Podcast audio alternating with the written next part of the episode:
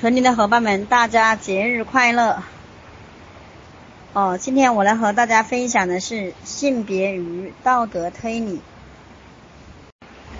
由于科尔伯格最初的研究是在男性中进行的，因此吉尼根认为他的理论体系过于强调公正和公平等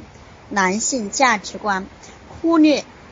而忽略了同情、责任和关爱等女性价值观。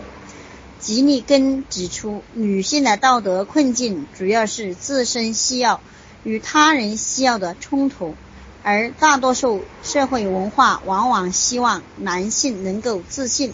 独立，女性能够牺牲自己，以他人为中心。为了了解女性是如何进行道德选择的。吉利根对二十九名孕妇进行了访谈，问他们是决定留下自己的孩子，还是终止妊娠。这些女性从自私与责任的角度来看待道德，认为细心照顾他人并避免对他人造成伤害是自己的责任。吉利根的结论是，女性较少像男性那样考虑公正、公平等抽象概念。而更多的考虑自己对特定的人的责任，但是总体来说，其他研究人员并未发现道德推理存在显著的性别差异。有有人大规模分析对比了六十六项也有的研究结果显示，男女两性在科尔伯格道德两难问题上的反应，终身都没有显著差异。在少数研究中，男性得分稍高，但这并不是一定是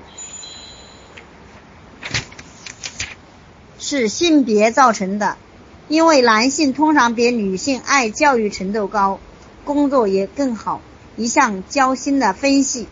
对比了一百一十三项研究，得出了更加微妙的结论。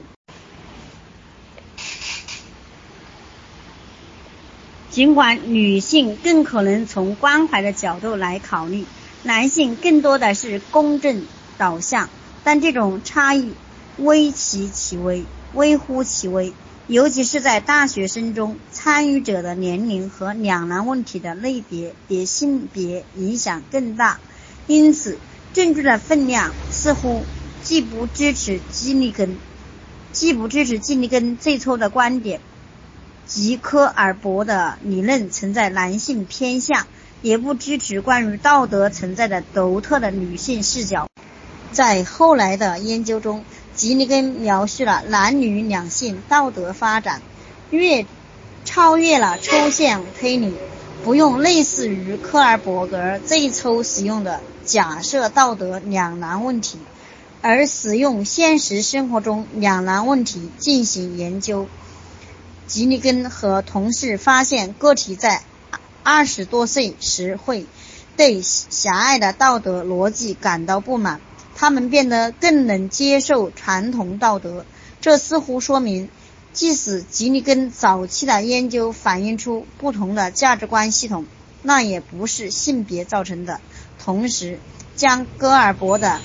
道德发展第七阶段考虑在内的话，其思维发。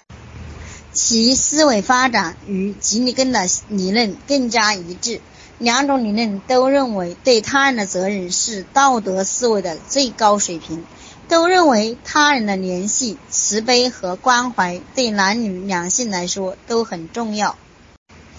教育和工作，上几代人从学校毕业后，一般都会直接参加工作，实际实现经济独立，但。现在的年轻人往往不清楚自己未来十年将会做什么，他们有的在工作和学习之间换来换去，有的则一边工作一边学习。没有接受高等教育中，或没有接受高等教育或中途退学步入职场的人，大部分会在日后重返校园。很多人在上学或与父母住在一起的年轻人，在经济上都不独立，而那些既不上学也不工作的年轻人，更可能比其他同龄人生活贫困。在两千零三年，十六岁到二十四岁的年年轻人中，有百分之十三人处于这种状况。美国印第安人、墨黑人或西班牙人更可能沦为这这类人。在一项全美代表性的纵向研究中，通过对五千四百六十五名年轻人的追踪研究发现，百分之七十七的男性和百分之八十二的女性在二十二岁时完成了学业。但其中百分之十五的男性和百分之二十二的女性后来又重新回到了校园。在此后二十年间，百分之七十五的参与者全职工作，经济独立，但也有百分之十六的人在三十五岁前回到了童年的住所。高中毕业后选择上大学或工作，都为认知发展提供了默契。新的学业和工作环境，新的学业和工作环境是个是个体锻炼能力、质疑长期存在假设和尝试从新的角度看待世界的机会。越来越多的人在超出传统的上学年龄之后仍在学习。对于这些人来说，大学教育和职场培训会重新点燃他们的求知欲。提高他们的工作技能，并为他们提供更好的工作机会。大学过渡期，尽管大学只是通往成年期的道路之一，而且到目前为止还不是最普通的一条路，但它的确非常重要。一九从一九七二年到两千零一年间，美国高中毕业生继续读两年或。三年、四年制大学的人从百分之四十九增加到百分之六十四。多大数大学生，多数大学生毕业后进入了四年制的研究院，但越来越多的人就读于业余学院或两年制的职业学院。其他工业化国家的高等预学率也都有所上升。两千零三年，十八岁到二十四岁的美国年轻人中，有百分之三十八人进入了大学。目前，美国的大学预学率创历史新高。最主要的原因是女大学生的数量激增。一九七零年，女性上大学和完成学业的可能性都低于男性。但是现在，尽管男青年读大学的比例高于以往，但女大学生的增长速度远高于男性，所以大学生中百分之五十六的女性，大学生中女女生多于男生的国家还有加拿大、法国、意大利、日本、俄罗斯和英国。在美国，女性占学士学位和硕士学位的获得者一半以上。获得博士学位的将近一半，在一些传统的女性职业与教育、护理、文学和生理工作领域中，女性仍多于男性。尽管现在获得工程学和计算机学科学位的女性已比以前要多，但这些领域的学位仍有百分之七十以上的归于男性囊中。但是，这种性别差异在生物学的健康科学中恰恰相反。在数学和自然科学，尤其是化学科学中，性别差异日益消失，女女性获得各类专业学位的比例也有显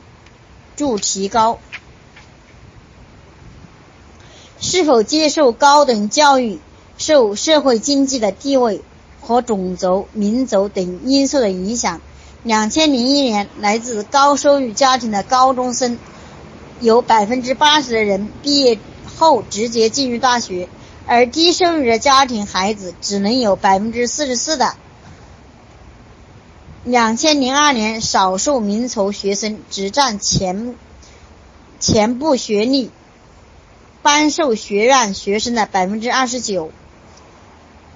自1983年以来，高中毕业直接进入大学的黑人和白人学生间的差异有所减少，但白人和西班牙裔人学生间的差异却更大。事实上，西班牙人年轻人的大学入学率从1974年到2003年逐渐下降。2004年，25到29岁的年轻人中，西班牙人和黑人获得学士学位比例分别为百分之十七和百分之二十五，而白人而白人青年则为百分之三十四。来自移民的家庭年轻人往往比土生土长的美国青年有更强的学业动机，但高等教育。但高等教育所需的费用可能会阻碍他们进一步深造养家糊口的责任，也迫使他们放弃自己的学术抱负。越来越多的大学课程甚至颁发学位或学历的教育项目都可以进行远程学习，通过信件、电子邮件、互联网、电话、录像或其他技能手段，大学课程可以远程送。远程送达学习者面前。两千年到两千零一年，超过一半的高等教育机构提供远程教育，而这一比例在三年前只有百分之三十四。越来越多的大学课程，甚至颁发学位或学历的教育项目，都可以进行远程学习。通过通信件、电子邮件、互联网、电话、录音。或其他技术手段，大学课程可以远程送达学习者面前。两千年到两千零一年，超过一半的高等教育机构提供远程教育，而这一比例在三年前只有百分之三十四。大学实用，很多大学生都感到被学校的诸多要求压得喘不过气来。不论在住在家里还是学校宿舍，家人在经济上和情感上的支持。都是新生适应大学生的大学生活的一个关键因素。那些实用性强、有着较高的天资、解决问题技能较好、能积极投入学业和学习的环境，并且与家人关系紧密但又独立自主的学生，往往实用得很最好，能充分利用，能充分利用。上大学的机会，在强调自我指导学习学习的班级中，独立性强且能成就导向的学生往往表现最好；而依赖性强且遵守纪律的学生，则在管理严格的环境中成绩更好。能够与同学和老师建立强有力的社会和学术关系，也是很重要的。大学期间的认知发展。大学是发现知识和获得个人发展的时期，尤其是在口语和定量技能、批判性思维及道德推理方向，就促使学生发生改变的有以下四种因素：一、课程提供新的观点和思维方式；二、其他同学挑战长久持有的观点和价值观；三。学生文化不同，不同于大的社会文化。四、前提教职工提供新的角色榜样，不论从眼下还是长远利益来看，进入大学本身比上哪所大学更重要。大学经历可能让人的思维发生根本性的变化。威廉·佩里有一项经典研究。他对反思、反思性思维和后形式思维的研究结果与先进的研究不谋而合，而研究访谈了六十七名哈佛大学和拉德克利夫学院的学生，追踪了整个大学期间，结果发现他们的思维不断发展，从刻板到灵活，最终到自由选择的承诺。很多学生初入大学时对真理有僵硬的看法，他们只能接受正确的答案。随着逐渐接受更多的不同观点和视角，他们会不断随着逐渐接受更多的不同观点和视角，他们他们会不断遭遇不确定性，但他们认为这种状态只有暂时的，希望最终能够学到正确答案。接下来，他们开始明白，所有的知识和价值观都是相对的。他们认识到，不同的社会和个体有着自己的价值观体系。他们现在意识到，自己对很多事物的看法和其他人一样有效，甚至和父母、老师的一样有效。他们，但他们无法在错综复杂的价值观系统和观念中找出其意义或或价值所在。混淆期待与持续，最终他们达到了相对主义的承诺，即尽管存在不确定性，也认识到其他有效的可能性，但他们做出了自己的判断，选择了自己的信念和价值观。多样化的学生群体有助于个体的认知发展。在一项实验中。要求来自三所大学的三百五十七名学生进行小组讨论，每组四人，其中三人是白人学生，另外一组是研究者的白人或黑人助手。结果显示，有黑人助手的小组别都别都是白人小组提出，有黑人。助手的小组别都是白人小组提出的观点更新颖，也更复杂。研究助手与其他三人意见不一致时，也有类似结果，不过不过程度削弱。完成大学学业，虽然大学在美国已经是很普遍的事，但毕业却并非如此。在进入大学的年轻人中，只有四分之一。能够在五年后获得学位，但这些并不意味着他们他人都中途辍学。越来越多的学生，尤其是男生，会在大学待五年以上，或两年制学院转到四年制学院，为了获得